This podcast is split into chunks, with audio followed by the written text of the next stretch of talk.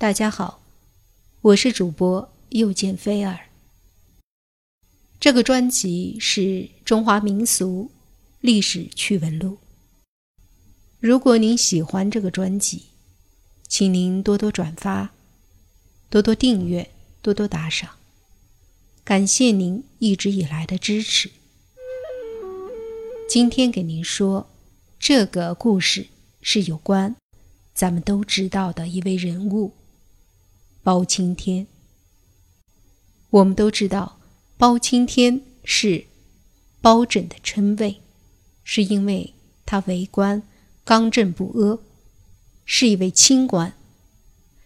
说起包拯，他可能是中国历史上知名度最高的古代官员了。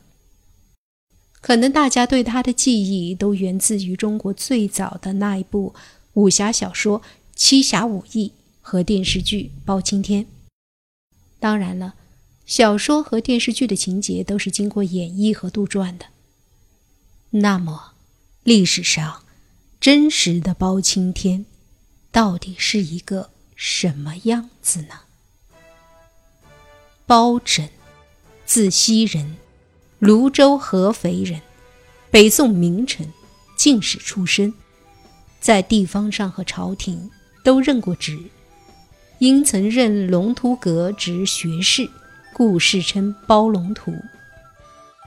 包拯廉洁公正，性情刚毅，不负权贵，铁面无私且英明决断，敢于替百姓生不平，故有包青天及包公之名。民间把包拯叫做包黑子，那么他到底黑不黑？宋史上并没有关于包大人黑脸的只言片语的记载。包大人是进士出身，典型的读书人，个子也不高，大约只有一米六五。在古代，读书人一般都是白面书生的形象。从历代圣贤名人相册上的画像来看，包大人也是一副比较温文儒雅的气质，并不像电视剧中。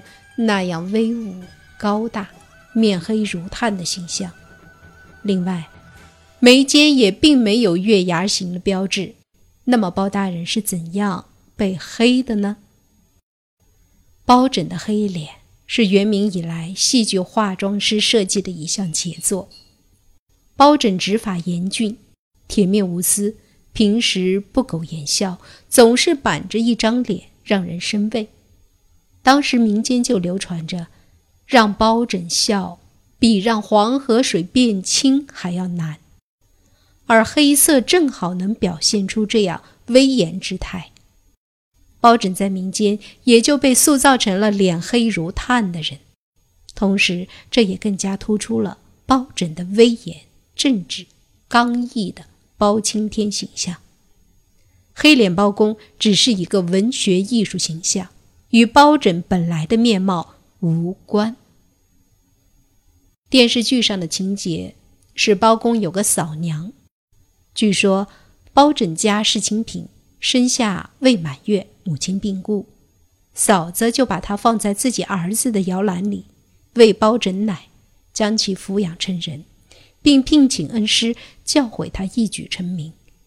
毫无疑问，如果没有这位贤惠的嫂子，也就没有包拯的后来，所以包拯对嫂子始终十分感恩，尊称为嫂娘。其实啊，这不过是一个民间传说，在宋代的史书中，没有包公有兄长的记载。包拯不但父母双全，而且根本就没有哥哥，哪有嫂娘？史书记载。他的父亲叫包令仪，曾做过知县。包拯自幼受到良好的教育，二十九岁一举考中第一甲进士，授官知县，这在当时是很突出的。不但可以借此登上政治舞台，而且预示着在仕途上有着光明的前景。但是，当时包公的父母年事已高。均在家居住，不愿远离家乡。是上任为国尽忠，还是在家为父母尽孝，让包拯进退两难。包拯为了照顾父母，毅然辞去官职，居住乡里，奉养双亲，直到父母去世，等丧三年期满之后，已经三十九岁的包拯才正式登上仕途，出仕做官。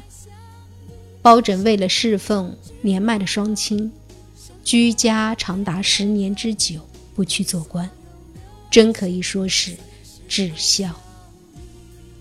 以现在的观点来看，和古人的观点，是否应该为了父母在家侍奉年迈的双亲，长达十年不出去做事做官？那和我们的观点是不一样的。我们暂且不论。历史资料记载，包大人断案的资料少之又少，几乎所有的包公戏都与他擅断奇案、沉冤昭雪有关。而事实上，历史并没有记载包拯断案的事迹，他的政绩也并不是在断案上。包拯是个不畏强权的言官，一生都在弹劾别人。包拯因端砚事件被皇帝赏识，被任命为监察御史，负责监察百官。虽然这个官职没有多少实权，但从此他可以直接参与朝政。对于刚直又不懂人情世故的包拯来说，无疑找到了自己的发声平台。在他弹劾下被降职、罢官、法办的重要大臣不下三十人。有时为了一个人、一个案件，往往反复上奏，火力之猛，大有不达目的誓不罢休的气势，并且被他弹劾的都是当朝的权贵。他七次弹劾酷吏王奎，顶住各方面的压力，最终把这个宠臣拉下了马。他弹劾仁宗最亲信的太监严世良，坚守自盗。他四次弹劾皇帝郭承佑，让仁宗几乎下不了台。他弹劾宰相宋养，其人文采风流，道德高尚，实无过错。包拯却弹劾他身为重臣，却毫无建树。另外，包拯在国家的内政外交方面也提出了许多批评意见，比如。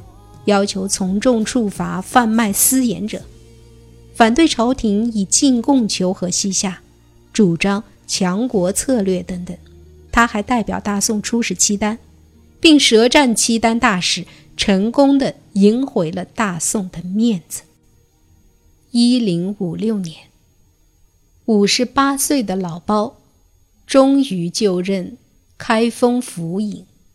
按理说。包拯后世之名，应是从开封府名扬天下的。事实上，他只在这个职位上做了一年有余，既没有张龙赵虎、王朝马汉，也没有公松先生南侠展昭，更没有狗头铡、虎头铡、龙头铡。那些出神入化的情节，都是出自小说。三侠五义，您失望吗？别失望，继续听。不过呢，他在坐镇开封期间也并不是毫无建树的。他一上任就改革诉讼制度，裁撤了门牌司。在当时，平民告状都得先通过门牌司才能上交案件，时常被小吏讹诈。由于这样的改革，使许多平民百姓的冤屈得以申诉。在任时间虽然不长，包拯办案平冤，采取过一些措施维护首都治安，一度赢得了美名。包拯是一个实干家，六十一岁的他被任命为三司使，负责全国的经济工作。他展现出了经济改革的天赋，比如改科率为合适。即朝廷按照公平价格购买农民要缴的上贡物资，免除部分地区折变；即废除农民将粮食变成现钱纳税的规定等等措施。因为工作卓有成效，两年后，包拯被提拔为枢密副使，相当于主管军事的副国防部长。至此，包拯才算正式进入了中央执政官的行列，属于最高军事长官之一。然而，六十三岁的包拯已经是风烛残年。宋仁宗时代相对和平，所以这个职务也许是皇帝对老包忠心耿耿一生的一种荣誉的回报。一年后。